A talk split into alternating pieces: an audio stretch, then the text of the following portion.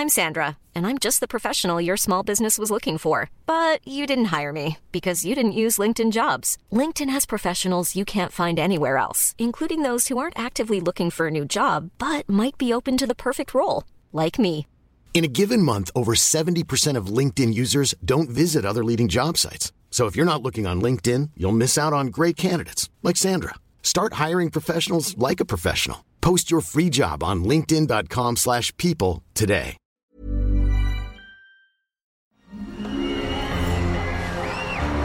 Arcadia Media. Elige tu lugar en este carrusel.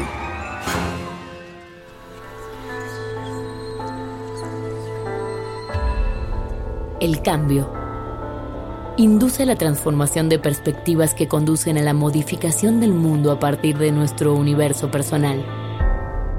¿De dónde nace el impulso que detona ese cambio? ¿Cuál es la fuerza que nos lleva a cuestionarnos a nosotros mismos? Cruzar los obstáculos, venciendo el miedo y convertir esas ideas en una realidad.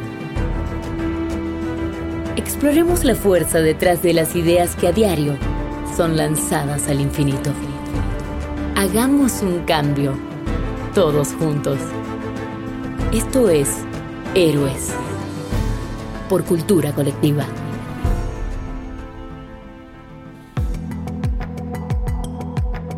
Hola, mi nombre es Luis Enríquez, director general de Cultura Colectiva, y bienvenidos a otro episodio de Héroes. Yo soy Jorge del Villar, director de contenidos de Cultura Colectiva. Y hoy con nosotros está Saskia Niño de Rivera, que es mexicana estadounidense, que ha trabajado en la Coordinación Nacional Antisecuestro.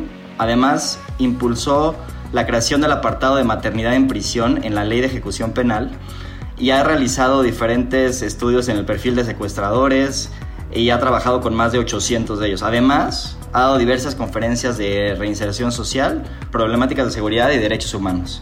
Y es una muy buena amiga y creo que vamos a tener una plática muy divertida. Entonces, bienvenida Saskia.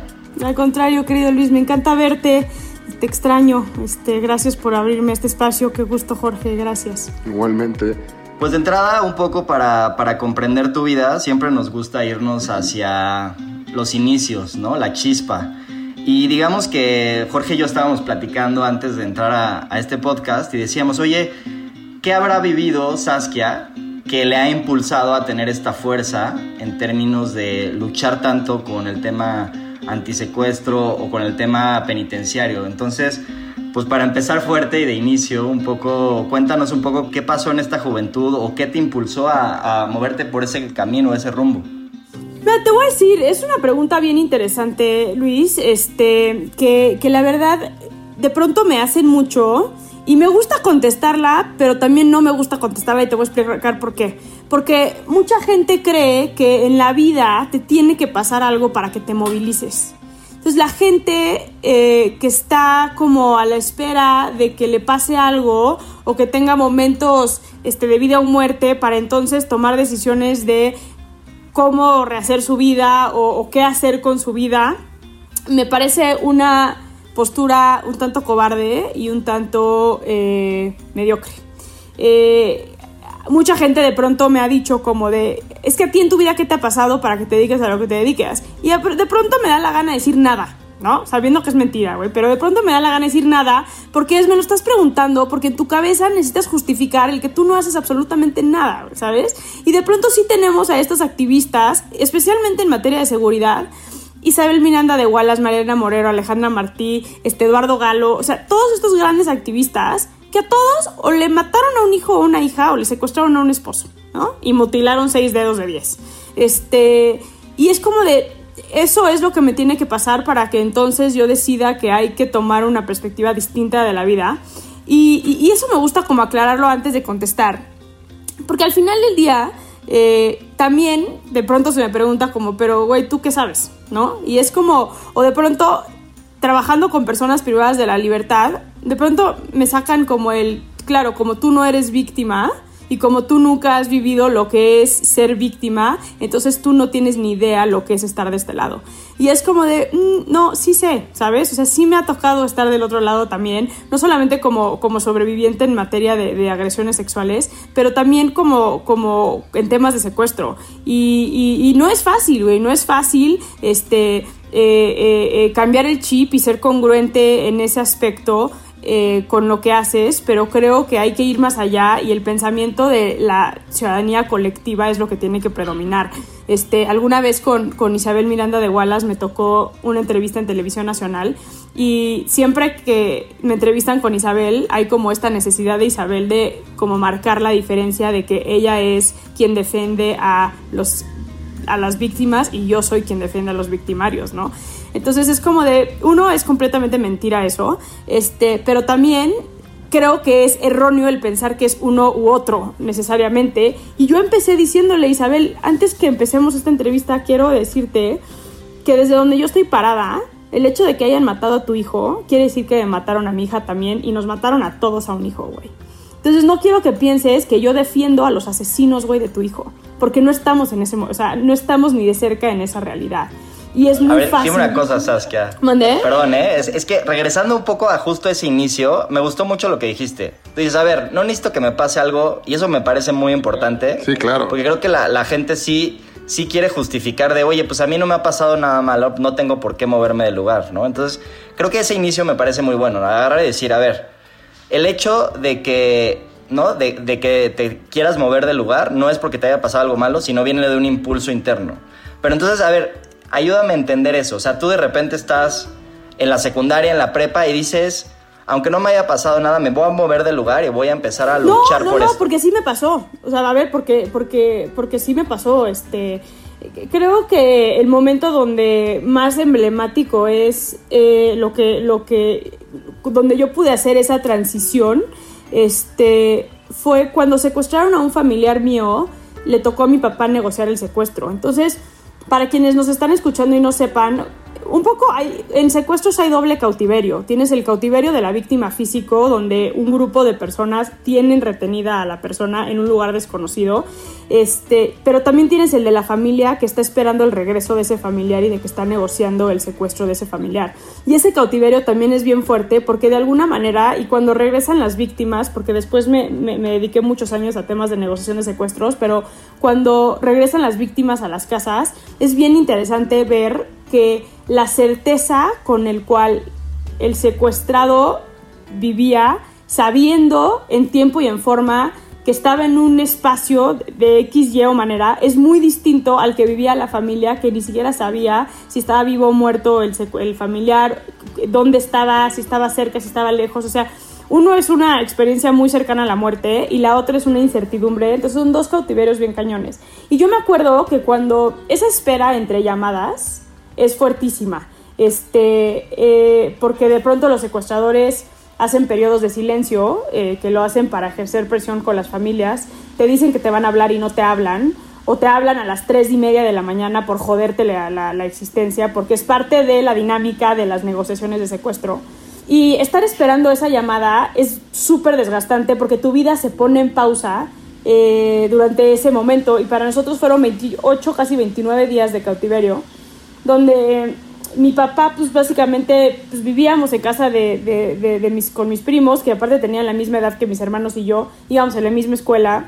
Y, yo me acuerdo que cada que sonaba ese teléfono y escuchaba yo a los, a los malos, este, o escuchaba toda la situación, siempre me cuestionaba como de, güey, ¿qué hemos hecho como país para merecer tener cabrones que creen que pueden agarrar la vida de una persona? Y pedir dinero a cambio con este grado de violencia, de maltrato, ¿no?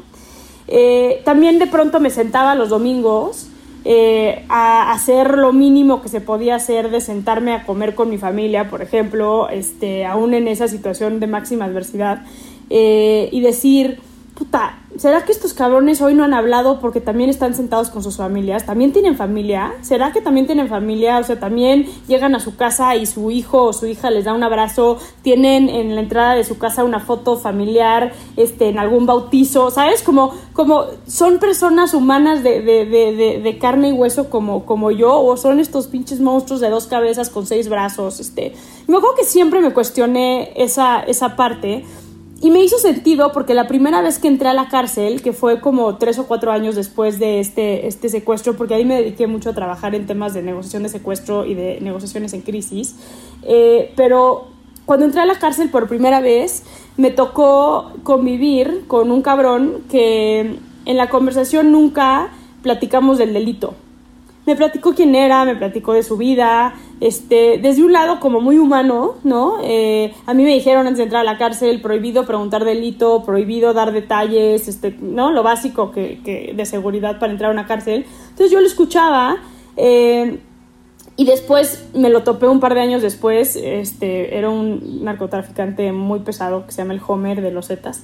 Eh, yo nunca supe, pero me acuerdo que, que salí de la cárcel ese día y yo decía, güey, estos, cabrones son carne y hueso como nosotros, que tienen historias de vida, que, que, hay una historia detrás. Y, creo que vale la pena escuchar esa historia, no para justificar el delito, pero creo que si tenemos la mínima intención de salir adelante como país, no podemos hacer caso omiso de cómo la hemos regado y cómo la hemos cagado. Y esa sí ha sido como la constante de aprendizaje más grande que he tenido en mi vida al trabajar con las personas privadas de la libertad. Y sí te diría, Luis, Jorge, que ese fue como el punto para mí que dije, ok, este es un breaking point donde aquí está lo que tengo que hacer este, en mi vida.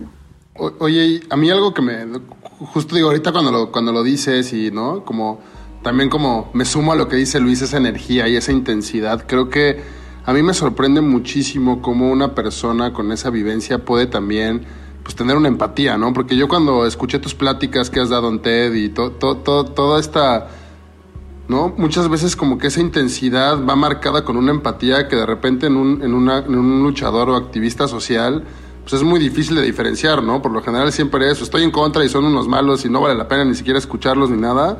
A decir eso, pero al mismo tiempo vale la pena tener una voz y, y escuchar porque creo que justo algo que dices de tener responsabilidad para poder enfrentar un problema como la seguridad que pues no es como resolver un problema económico, un problema ¿no? de, infraestructura que pues con dinero o como sea lo, lo acabas solucionando. Este es un tema mucho más allá que creo que en tu mensaje lo, lo repites mucho, pero sí me quedo mucho con eso que tú comentas mucho en tu, en tu conversación, ¿no? Que es, oye, también tienen una familia, ¿no? También platican, también tienen problemas, también tienen depresiones como justo la pregunta inicial con la que empezábamos era por ahí. O sea, para, para mí es como un cómo, cómo en tu familia, con lo que viviste, con estos maestros también y este, ¿no? y este aprendizaje, cómo una persona puede ser tan crítica pero tan empática al mismo tiempo. Eso para mí es un poco lo que a donde va la, iba la pregunta inicial, ¿no? Que es cómo también esa construcción, así como tú describes al, al, al, criminal de alguna forma que también tiene ese contexto, ¿cuál crees tú que fue ese contexto para poder tener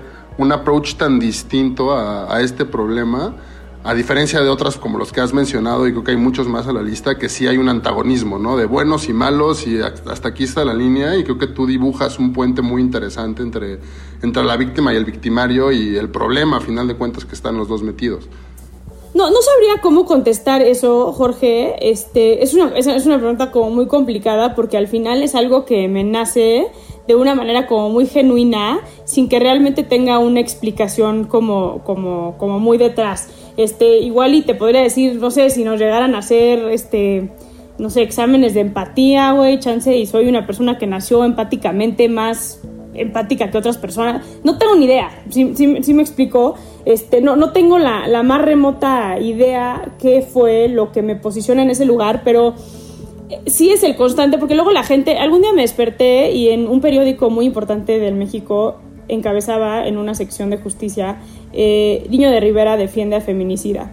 Y yo me desperté y vi eso y me encabroné, porque fue como, güey, no es cierto, yo no defiendo a feminicidas, yo soy una feminista nada, como no tienen una idea. Y lejos de, defender a, feminicidas, lo que quiero es que dejen de matar a las mujeres, ¿sabes? Entonces, alguna vez me, pasó que justo por esta nota...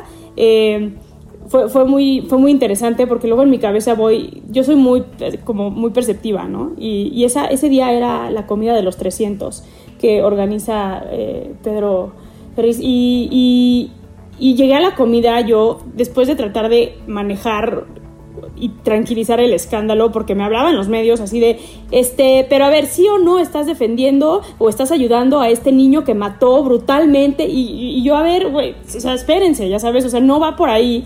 Y tan pronto vi a Isabel en la comida, dije, esta cabrona, güey le dije, me acerqué y le dije, Isabel, tú y yo tenemos que hablar. Me dice, ¿sabes qué tremenda madriza que te metieron los periódicos hoy? Le dije, ¿que me metieron o que me estás metiendo?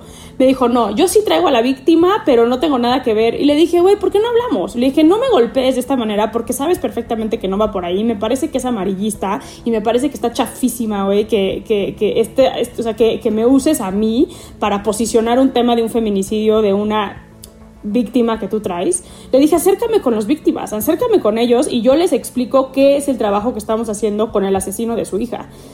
Y total, fue bien interesante porque sí me acabé sentando con la mamá de la víctima, una chava que, que sí, que secuestraron y asesinaron brutalmente. Eh, pero fue bien interesante porque lo primero es, me vio ella y me dice, yo sí vine, pero mi esposo eh, no se va a sentar contigo nunca en la vida poniéndome, o sea, ya sabes, ahí estaba yo casi en rejas, güey, siendo yo la victimaria, ya sabes. Y yo, ok, lo entendí. Y de repente me aventé una hora y media escuchando a esta mujer eh, decirme y contarme cómo secuestraron y asesinaron a su hija. Una historia de terror, es poco, de terror. Aparte yo, yo tengo una hija de dos años y en ese momento mi hija tenía tres meses. Entonces había un lugar de empatía mucho más cabrón, yo como mamá también, eh, donde, donde le empecé a escuchar y al final me volteé y le dije, Diana, ¿qué puedo hacer yo para que tú estés bien? Dime qué hago y te prometo que eso hago para que tú estés bien. Y me dijo, quítale la beca a Gustavo. Gustavo es el chavo que cuando mató a, su hija era menor de edad y por ende recibió una pena de 5 años. Es la pena máxima en un adolescente por ley en México. No porque yo lo determine así, sino porque así lo marca la ley. Y este güey Gustavo estaba en los programas de reinserción que Reinserta tiene adentro de las comunidades con todos los adolescentes en conflicto con la ley. No es que estábamos apoyando específicamente en ese momento a Gustavo. Y total me dijo, quiero que le quiten eh, los programas sociales que le están brindando de ayuda. Y me volteé y le dije, ok, ¿por qué? Si me das una razón por la cual si yo le quito a Gustavo los programas sociales, a ti te va a ayudar a sobrellevar esto, te juro que lo hago, güey. Y no me supo contestar. Y al final le terminé diciendo, Ana, quiero que sepas que detesto a Gustavo igual o más que tú, Porque yo también tengo una hija y no me puedo ni imaginar el estar en tus pies. Pero justo porque no quiero estar en tus pies es la razón por la cual estamos ayudando a Gustavo. Porque yo prefiero que Gustavo tenga un pinche lápiz en la mano que una pistola. Y si no hacemos algo por ese cabrón, va a salir y va a agarrar una pistola y va a ver otra mamá como tú llorando la muerte de su hija. Le costó mucho trabajo entenderlo, pero es, una idea con la cual yo estoy muy casada, pero que también constantemente me la tengo que estar recordando, porque está bien cabrón de pronto trabajar con población penitenciaria y con personas que han hecho daño a la sociedad y pensar en darle la vuelta. El año pasado estuve en Colombia eh, y me tocó fui únicamente, así fui una semana a acompañar intensamente todos los procesos de paz y de aprender de los procesos de paz que se han hecho en Colombia. Fui a la ARN, me senté con, con gente de las FARC y me senté también con el expresidente Santos. Y fue bien interesante hablar con él porque yo le pregunté, le dije, ¿Qué falta en México para que lleguemos a acuerdos de paz? Pareciera que esto fue el año pasado, ¿no? Se acababa de pasar lo que López Obrador trató de meter de las mesas de diálogo de paz y demás, que fueron un rotundo fracaso. Este, ¿qué falta en México? Y me dijo, ¿sabes qué? Lo que falta en México es un discurso de paz. Ustedes siguen hablando de combatir y de, y de, y de, y de, y de, y de pelear y de la guerra contra él, este, y no han hablado de la construcción de paz, no han hablado de la construcción del tejido social y esa construcción tiene que venir del colectivo y no del individualismo. Y en México eso es lo que nos está fallando. Seguimos construyendo un sistema a través de la venganza sin entender que ese, ese, ese sistema y esa venganza no nos está llevando absolutamente nada. Entonces, no, no, no sabría, Jorge, contestar tu, tu, pregunta de por qué lo veo así, este, o por qué yo lo veo así y otros no. Quizá yo esté mal en verlo así. Eh, pero sí creo que hasta como hoy hemos hecho las cosas no nos ha funcionado. Eh, entonces no está de más hacer las cosas diferentes. Creo que tu discurso es un discurso que creo que es muy relevante en México y en la sociedad actual. O sea, creo que ahorita tenemos una sociedad sumamente dividida, que lo único que dice es el otro está mal, yo estoy bien y como que súper polarizada. De hecho, estaba escuchando, justamente ahorita me recordó una historia, estaba escuchando a Pedro Aspe, que fue secretario de Hacienda justo en, en la crisis del 94 y, estaba, y él estaba contando justamente que dijo, oye, cuando fue la crisis del 94, lo que hicimos es que yo senté en la mesa, así decía Pedro Aspe, a los líderes de la iniciativa privada, los líderes políticos, y nos pusimos todos, aunque no nos estuviéramos de acuerdo, nos pusimos todos a platicar y estuvimos semanas platicando hasta que llegamos a un acuerdo. Y dijo, ¿sabes lo que pasó después del 94? El 95 es el mejor año en la historia de crecimiento económico del país en 20, 30 años. Hijo, lo que necesitamos ahorita, y coincido mucho con lo que estás diciendo, es necesitamos un discurso de unión y no un discurso de más polaridad y, de estas cosas, ¿no? Creo, nada más para contextualizar un poco la, la entrevista y lo que estábamos viendo. Entonces, tú empiezas, te pasa esto en tu familia, luego empiezas a clavarte mucho en negociaciones a este antisecuestro. Y, este, y algo creo que es muy importante para darle contexto a la audiencia es que creas esta, esta fundación, ¿no? Que bueno, es, ¿cómo le llamas? ¿Fundación o, una fundación, que se llama Reinserta? Que lo que busca es apoyar a, la gente de, ¿no? dentro de las, de las cárceles, ¿no? Pues no, no, justo no apoyamos a la gente de la cárcel. Yo creo que por ahí es. Nosotros creemos que el funcionamiento del sistema penitenciario es el eje que nos está fallando como sociedad para combatir la inseguridad en el país. Es una escuela y del Te voy a dar como, un, contexto muy claro en este aspecto. Cuando un Estado ha tomado control de las cárceles ingobernadas que tenemos en México, los homicidios llegan a bajar y las extorsiones y los secuestros hasta un 70% en las calles. Y la base de lo que hacemos tiene que ver con eso. Es un tema de seguridad, no necesariamente de ayudar a las personas que están en la cárcel. También consideramos que dentro de los procesos de que cárceles funcionen tienen que haber modelos de reinserción y para que existan modelos de reinserción tienen que haber programas basados en derechos humanos, pero que cumplan con los ejes de reinserción. Entonces, eso es lo que hace este Reinserta para que la gente que salga a la calle no siga delinquiendo. Oye, a ver, ayúdame a entenderlo. Eh, o sea, porque, a ver, yo te escucho y me suenan las estadísticas muy bien, pero ¿cómo, ¿cómo a través del sistema penitenciario es que logras bajar los homicidios y mejorar la seguridad de un país? O sea, para entenderlo un poquito más claro. Es muy sencillo. Y te voy a dar un ejemplo muy claro. En México, el 75% de las extorsiones vienen de adentro de la cárcel. Cuando tú tienes penales que son ingobernados, que la misma, los mismos internos y las mismas internas son quienes mandan adentro de la cárcel, se genera mucha delincuencia y se opera mucha delincuencia desde dentro de la cárcel. Y te puedo dar 20.000 ejemplos. Cuando, cuando trabajaba en la, en, la, en la antisecuestro, me tocó sacar una víctima de un penal en Tamaulipas. Una víctima, escuchen lo que estoy diciendo, víctima de secuestro de adentro de una de las cárceles. Se reventó ese penal porque la geolocalización de la llamada del secuestrador venía de adentro de la cárcel. Entonces, el operativo se armó partiendo de que iban a dar con el negociador, que normalmente es el jefe de la banda, eh, iban a dar con el jefe de la banda para entonces dar con la víctima, que el jefe de la banda era un interno privado de la libertad. Y cuando reventaron el penal y entraron, encontraron en una celda a la víctima, eso quiere decir que de todos los lugares en México que son más seguros para esconder a una persona secuestrada, estos cabrones decidieron que la cárcel era el lugar más seguro. Esas son las cárceles que tenemos en nuestro país, güey. Cuando yo les digo el 75% de las extorsiones vienen de las cárceles del país, no es un cabrón en una esquina pegándole al teléfono escondido así de, eh, mamá, mamá, este... No, no. Son call centers adentro de la cárcel. Yo los he visto. No les estoy contando algo, güey, que yo no he visto con mis propios ojos. Son mesas que ponen en los patios de los penales, güey. Donde se rentan los teléfonos y vulgarmente le llaman pegarle al teléfono Y hay diferentes modalidades. Puedes rentar un teléfono durante una cantidad de horas, entonces pagas una cuota, o puedes este, rentar tu teléfono para una cantidad de días o de semanas o de meses y puedes entonces operar desde donde tú quieras operar o puedes pagar para que entre un teléfono desde afuera. O sea, está, es una corrupción sistematizada que no nos damos cuenta lo que afuera este, impacta. Un último dato. Ahorita estuvimos desde Reinserta acompañando en la desmantelización de las cárceles de Nuevo León, que la más famosa, el Topo Chico, fue impresionante eh, cuando sacamos al último interno, porque ahí estuvimos de 8 de la noche a 11 de la mañana del siguiente día, cuando sacamos al último interno de Topo Chico, que también les podría decir que ha sido de las experiencias más cabronas de mi vida, o sea, en mi vida profesional, estar parada en el Topo Chico a las 5 y media de la mañana, que salió la última interna que yo saqué del penal literalmente nada empecé a sentir como lágrimas en los ojos y empezaron a salirme lágrimas en los cachetes y dije, güey, nunca, nunca pensé que íbamos a lograr cerrar este penal, güey.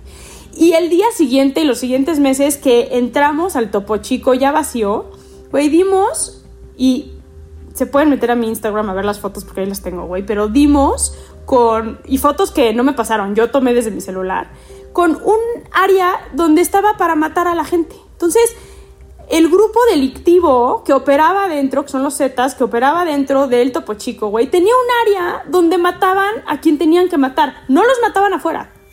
Los, los metían al penal para matarlos adentro porque se garantizaba la impunidad estando adentro. Tuvieron que meter en el Topo Chico un equipo lleno para buscar cadáveres escondidos abajo del Topo Chico de la cantidad de, logística que tenían de desaparecer cuerpos adentro de Topo Chico. Tenían en una celda, tenían, la del jefe, tenían nueve pantallas plasma pegadas en la pared de la celda que tenían hackeado el C5 de Nuevo León, donde los internos verificaban lo que estaba pasando en las calles cuyo control ellos tenían. La gente cree que es broma. No es broma, güey. Si tú tienes cárceles así, puta, a mí me da una rabia cada que veo así. Agarran a banda de secuestradores o agarran a banda de no sé qué. Es como de, güey, van a seguir operando desde la cárcel. ¿Por qué nos hacemos, o sea, por qué festejamos que agarran a, si desde la cárcel, si es que llegan a la cárcel, lo van a seguir haciendo? Y, el área de oportunidad que el gobierno y las autoridades han visto por no intervenir las cárceles es porque a nosotros nos vale madres porque seguimos con un pensamiento de venganza donde no nos involucramos en nuestro sistema de justicia penal y eso ha hecho que las cárceles de este país se vuelvan las cajas chicas de los gobiernos y que sin darnos cuenta, solitos y solitas nos estamos metiendo el pie. Entonces un poco para, para entenderlo exactamente, o sea, lo que estás diciendo es a través de, digamos, desmantelar estas cárceles y cambiar los sistemas de cómo funcionan las cárceles, estás quitándole un poder muy fuerte a, digamos, a los criminales. Es que, a ver. Porque son los principales centros de operación de, ellos, por así decirlo. Ah, no, por supuesto. Este, o sea, dentro de las cárceles se manufactura droga, este, se operan secuestros, se, mueven miles y millones de, de dólares. Pero no nada más eso. Al desmantelar cárceles y tomar control de las cárceles, vas a tener cárceles que funcionen. Porque lo más de otro momento de los más cabrones que he vivido es cuando hicimos el perfil de secuestradores, me, tocó entrevistar a un secuestrador en el penal de Chihuahua. Un penal que recién Eduardo Guerrero Durán había tomado control de. Los números habían bajado exponencialmente de homicidios en las calles cuando se tomó control. Pero lo más interesante fue cuando entrevisté a este secuestrador yo le decía, oye, este nuevo régimen, porque al final, pues meter régimen en las cárceles es priorizar la seguridad, ¿no? Y que sea como lo vemos en las películas de uniformados, este, mirada para abajo, celdas de máxima seguridad, o sea, un, concepto como muy así. Pero yo le dije, oye, para ti, después de un penal con ingobernabilidad, donde podían meter a prostitutas en la noche, donde metían droga, donde tomaban, se empedaban, este, esto ha de ser horrible, güey. Y me decía, ¿sabes que Esto es la gloria. Porque aún estando en penal, que tú lo puedes ver como con máxima libertad, todas las noches yo me dormía sabiendo que habían suficientes armas aquí adentro para matarme. Yo no sabía, todos los días me dormía no sabiendo si yo mañana iba a despertar, vivo o muerto. Entonces, es, es, como bien interesante, pero yo creo que el sistema penitenciario tiene que ser parte de un eje de prevención. Regresando hilando, Luis, un poco eh, de lo que hablábamos al principio, de quiénes son estas personas que delinquen en México y por qué han delinquido, tenemos que partir de, y justamente en un par de meses, en agosto, sale un libro que, que coescribí sobre testimonios de niños sicarios, que, que fue bien interesante la entrevista con todos estos niños sicarios y reclutados por la delincuencia organizada, porque hay como un patrón en absolutamente todos de todos de, en ellos, que es el trauma que han vivido en su vida, la negligencia, la marginación social, la violencia, las adicciones, este, y también creo que como sociedad somos corresponsables de eso. Igual y hoy, ante ese secuestrador que tiene 800 años de sentencia, no hay nada que podamos hacer, y estoy de acuerdo, güey. La gente tiene que cumplir sentencia ante los delitos, se tiene que responsabilidad y ante las acciones hay consecuencias, sin duda. Pero si no empezamos a prevenir, vamos a llegar a juzgar hasta que lleguen a la cárcel. Y ahí es muy fácil hacerlo. Y también por ahí Reinserta se basa mucho.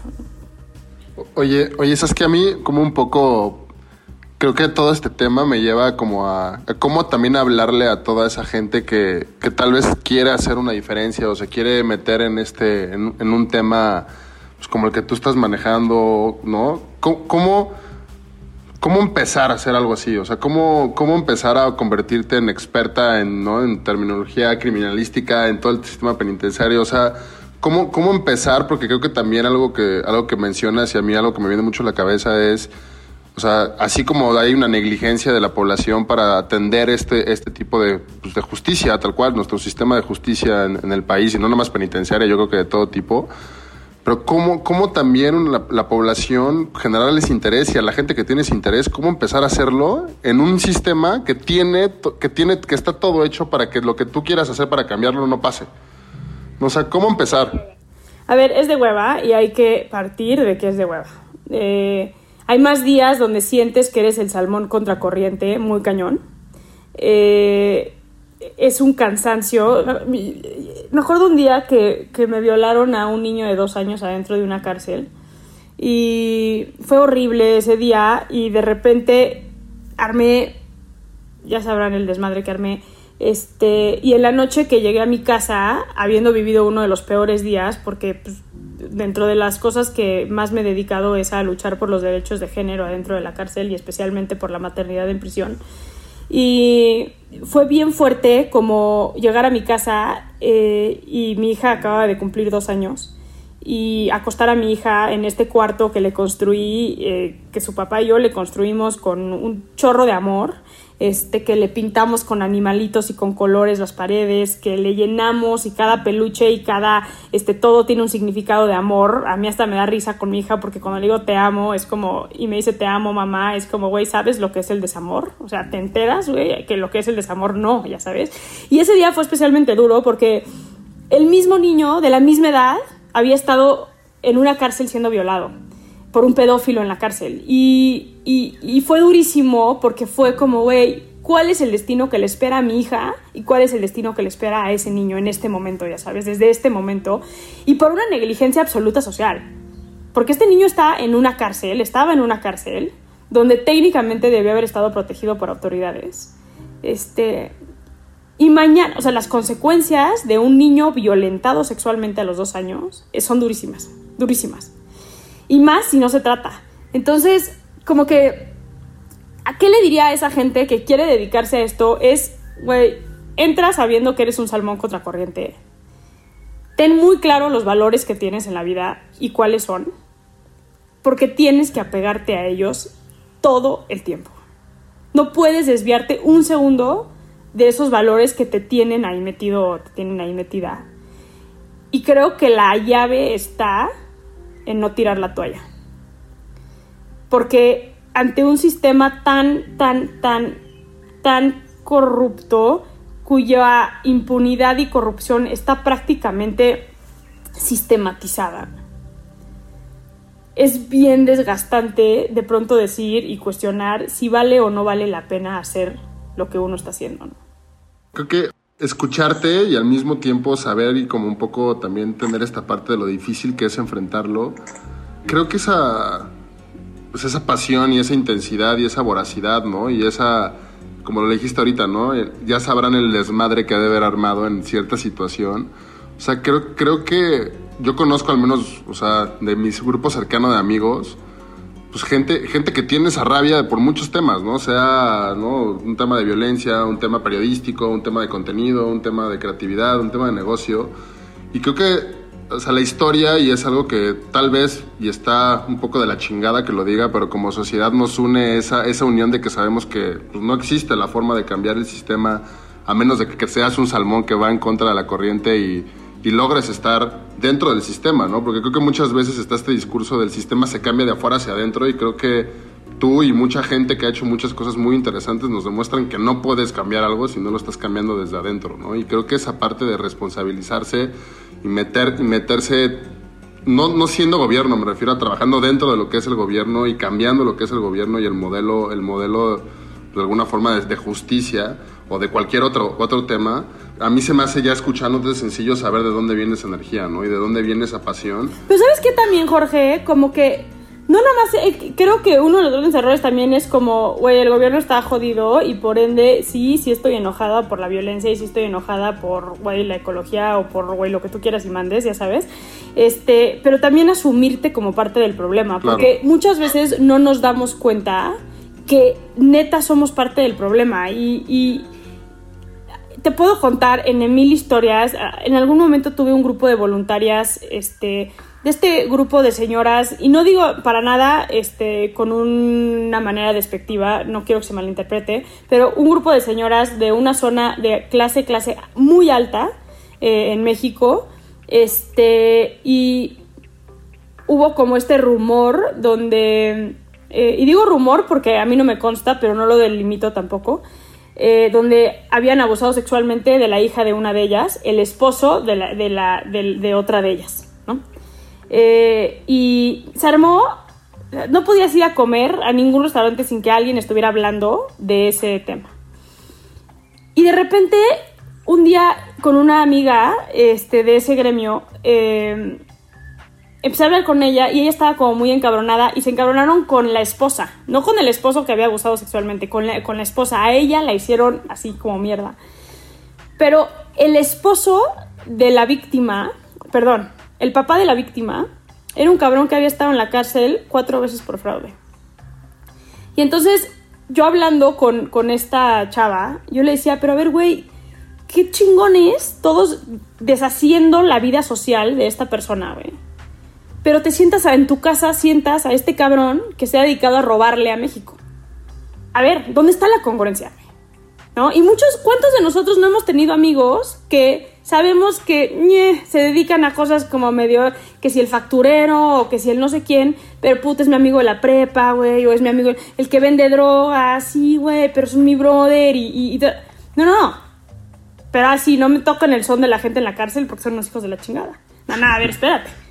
No, vamos a ser congruentes también nosotros en la vida. Le has dado, le has dado una mordida a un policía porque hueva el corralón, porque hueva la multa de 5 mil baros, porque hueva que me quiten la, la placa ¿Le has dado mordida a un policía? Sí, perfecto. No te sientes, güey, a decir que Javier Duarte es un corrupto y pobre Veracruz, güey, porque pinche Javier Duarte, brother. Tú eres Javier Duarte. Asúmete bajo esa responsabilidad. Claro. Y yo sé que está cabrón y es una idea bien cabrona, pero, a ver, en esta sociedad no es el gobierno corrupto y la pobre sociedad. Sí, claro, es la narrativa a lo que me refiero, no es lo que. Es la narrativa. Claro. Sí, sí, sí, sí. Entonces, ¿cómo me asumo parte del problema? ¿Cómo me asumo parte, por ende, también parte de la solución? Porque también luego, por eso mucha gente, y regresando un poco a lo que hablábamos al principio de la, de la plática, como, ¿por qué hay gente que se dedica a temas filantrópicos y otra de plano que no? Güey, hoy en México no podemos darnos el lujo de no ser parte de la solución. No podemos, güey. Así seas banquero, economista, vendas tacos en la esquina, este, o sea, si eres el cabrón que vende tacos en la esquina, y todos los días ves que hay un señor que se acomoda en la esquina de donde tú tienes tu puesto y ahí se duerme porque está en una situación de pobreza extrema, viviendo en la calle, y no le regalas un taco, güey. Estás jodido. Y eso es ayudar. Eso, eso es ser parte de la solución. Porque mucha gente es como de, no, es que yo soy, este, no sé, güey, arquitecto y por ende no puedo ayudar. No me da tiempo, no tengo... No, güey, a ver, todos podemos hacerlo desde una trinchera y desde donde estamos parados. Y creo que hoy en México es momento que empecemos a, entender eso, porque si no, cada vez hay más división, este, hay más justificación idiota y, estamos más lejos de, donde deberíamos estar caminando. Oye, Saskia, yéndonos hacia el futuro un poco, entonces, ¿qué verías o qué cosas son las que, como cambiando justo la tonalidad de la conversación, dirías como este tipo de cosas que están empezando a pasar me dan esperanza? Esto me da esperanza. Esto me parece que es un caso que por aquí tenemos que ir. Y en ese mismo sentido también, ¿Cómo, cómo contagiar esta, esta misma fuerza y energía para que todos dejemos de estar en nuestro, nuestra zona de confort y decir como, ok, guiémonos hacia ese camino, ¿no? Entonces, esa sería la pregunta. ¿Qué, qué te da esperanza? ¿Qué cosas estás viendo que, que va en el camino correcto?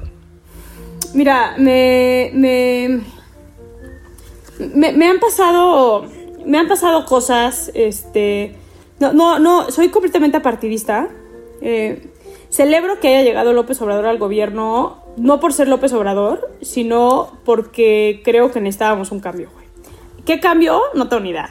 No sé si sea para bien o para mal, o no, no, no, no, no, voy, no me voy a meter en esta discusión.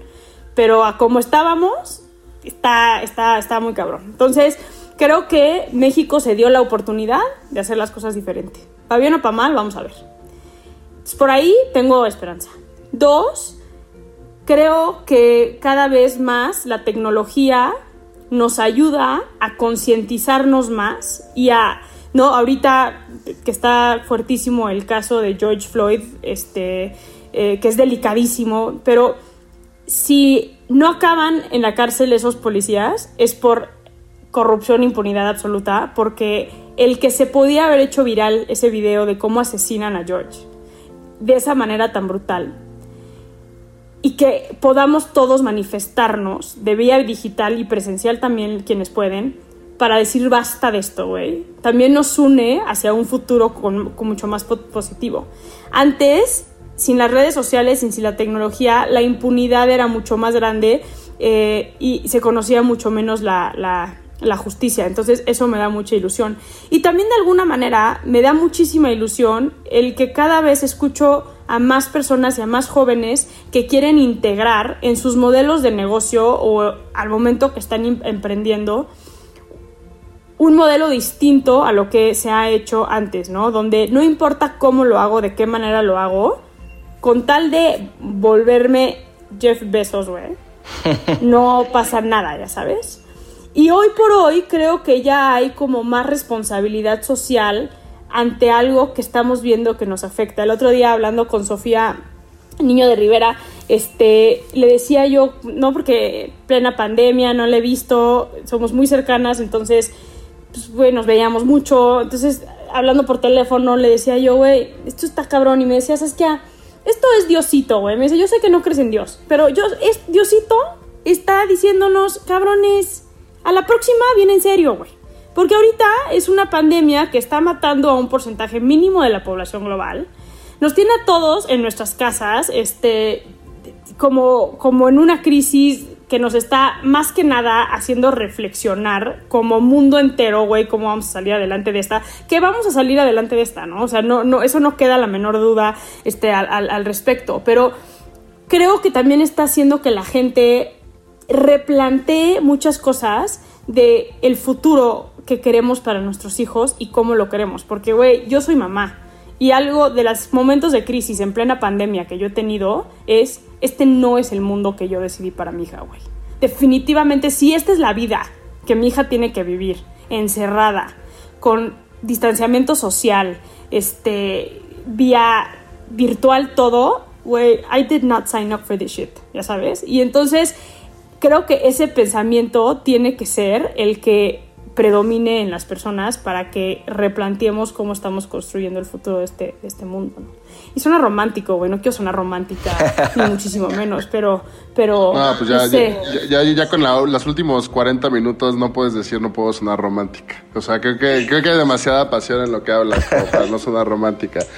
Creo, creo, creo, creo, que a mí hay algo que, justo esto, esto que comentas, ¿no? De, de Sofía y y a mí yo recuerdo haber visto este proyecto de también hacer humor dentro de las cárceles y, y el humor y, y, justo a mí me da mucha curiosidad. Un amigo que creo que participó en ese proyecto hace mucho me platicaba que, o sea, el nivel de también como de creatividad y de talento que hay adentro también es, es como muy reconocible, ¿no? Al menos, al menos en ese aspecto y como también...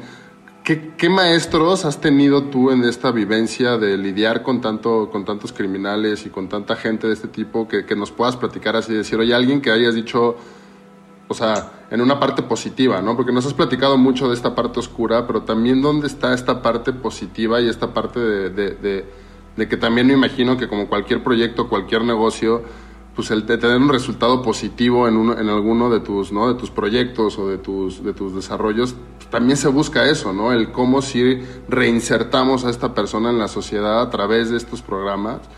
No sé, platícanos te, te alguien, que hay, hay varios programas que pienso, Ashley, la gringa en Guatemala, güey, está rompiendo madres este, en, en, en, Guatemala y me parece un ser brutal, este, que trabaja con la pandilla 18 y la 13 allá en Guatemala.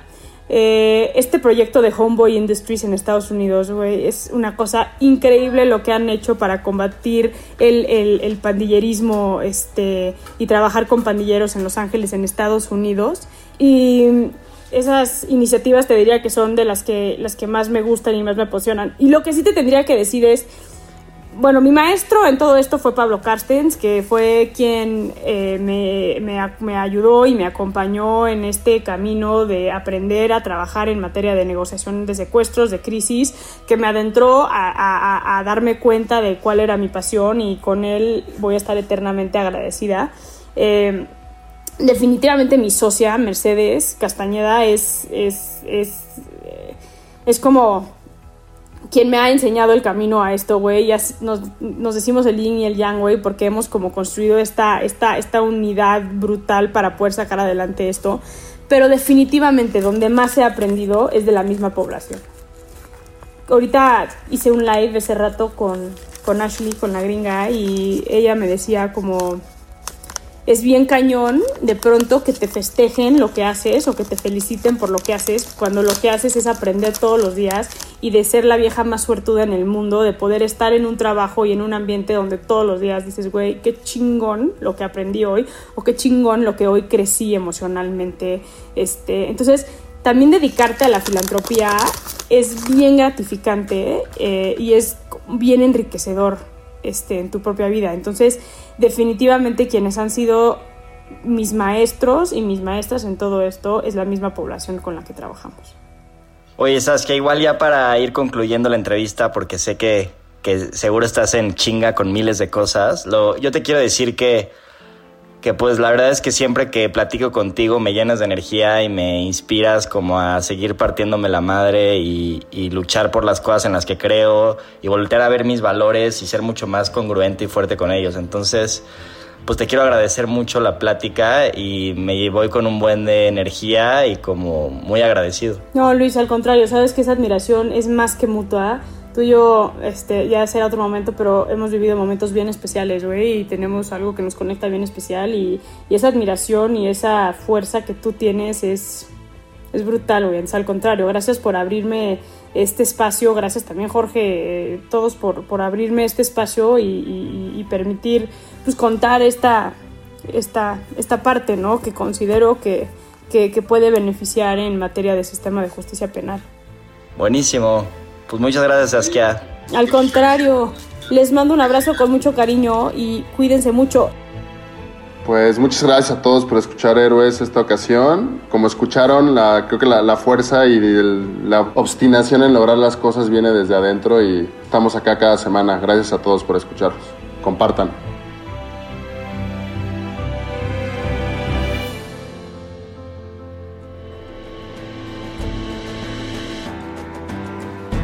La última pregunta y la más importante es la que te haces a ti mismo. ¿Cuál es la diferencia entre la historia que acabas de escuchar y la tuya? Nada es imposible. Atrévete a ser diferente y sé el héroe de tu propia historia. Héroes por cultura colectiva. Con Luis Andrés Enríquez y Jorge del Villar. Diseño de audio, Edwin Irigoyen. Música original de Claudio Trejo Hernández. Producido por Luis Eduardo Castillo en Webback Audio. Arcadia Media.